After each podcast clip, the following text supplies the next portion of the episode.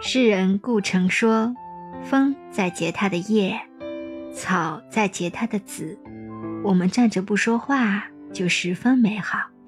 到了一定的年纪后，才发现，相处不累，久处不厌，是一件多么难得的事。”这首小诗道出了人与人之间最好的样子，相处舒服，无言也暖。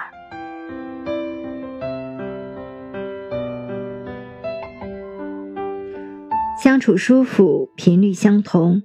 小窗幽寂有云：“乍见之欢，不如久处不厌。”我们这一生会遇到很多人，起初相谈甚欢，相见恨晚，最后关系却慢慢变淡，能一直联系的已寥寥无几。所有关系的变淡，说到底是因为频率不同。易经上说：“同声相应，同气相求。”意思是同样的声音能产生共鸣，同样的气味会相互融合，同类的事物相互感应，同频的人才会久处不厌。所谓频率相同，不过是朋友之间的理解和懂得，夫妻之间的欣赏与包容。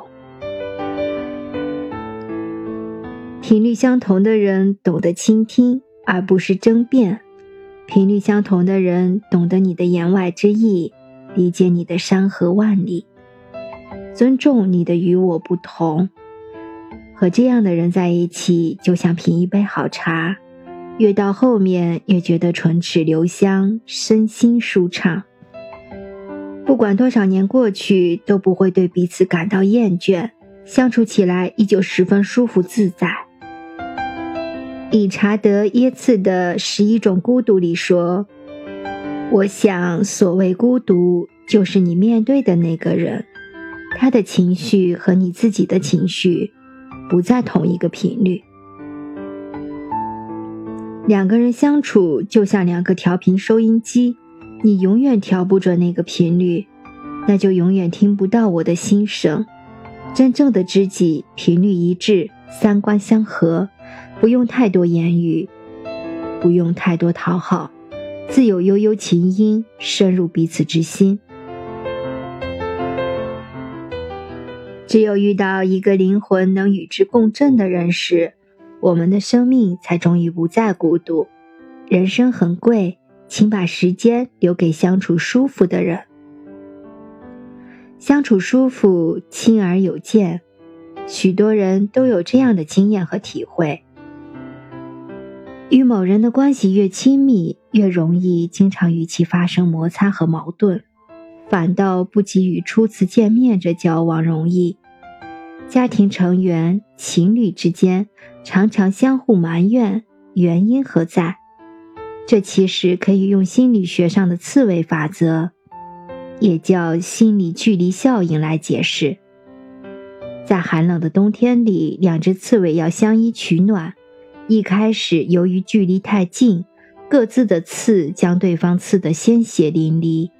后来，他们调整了姿势，相互之间拉开了适当的距离，不但相互之间能够取暖，而且很好的保护了对方。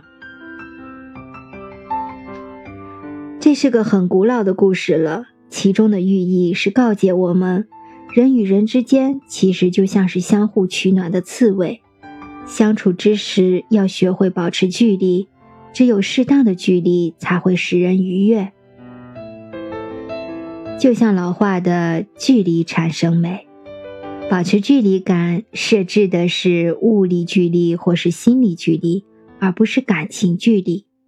熟悉的地方没有风景，亲人之间距离是尊重，爱人之间距离是美丽。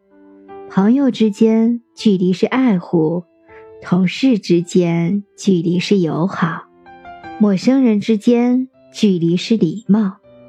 交往的最高境界，亲而有见，疏而有密，和而不同，美美与共。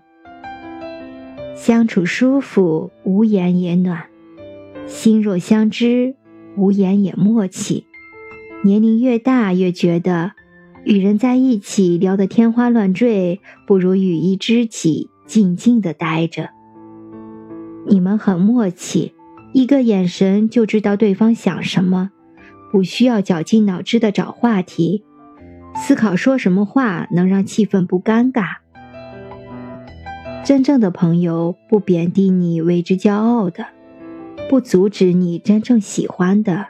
也不攻击你与生俱来的，甚至连偶尔的沉默都恰到好处。你懂我的欲言又止，我懂你的言外之意，相处舒服，无言也暖。历世事艰难之后，才明白人生有太多的事难以向外人道，比起表达，更明白倾听的重要。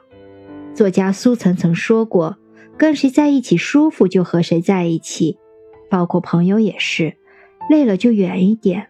得入我心者，我待以君王；不入我心者，不屑敷衍。”何为舒服？